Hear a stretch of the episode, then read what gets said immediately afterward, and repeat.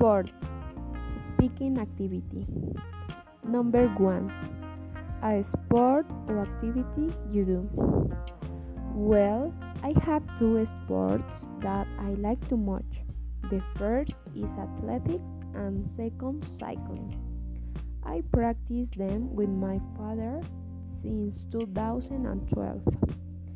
And I like these sports because my dad practices them. Number 2. A sport you are a fan of.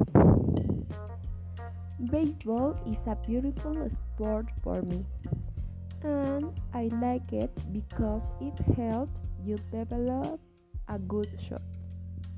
Maybe I've been a fan for 10 years, and some teams that I know are Golden State and Lakers. Number 3. A sport or activity you've tried but you didn't like. Football is a sport that I tried practicing but after I don't like because I think that is a sport very common.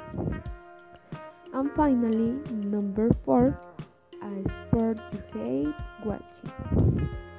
Baseball is a sport that I don't like watching because I think that is very difficult and it has a long duration. And I started to hate him since 2015. Well, that's all. Thank you.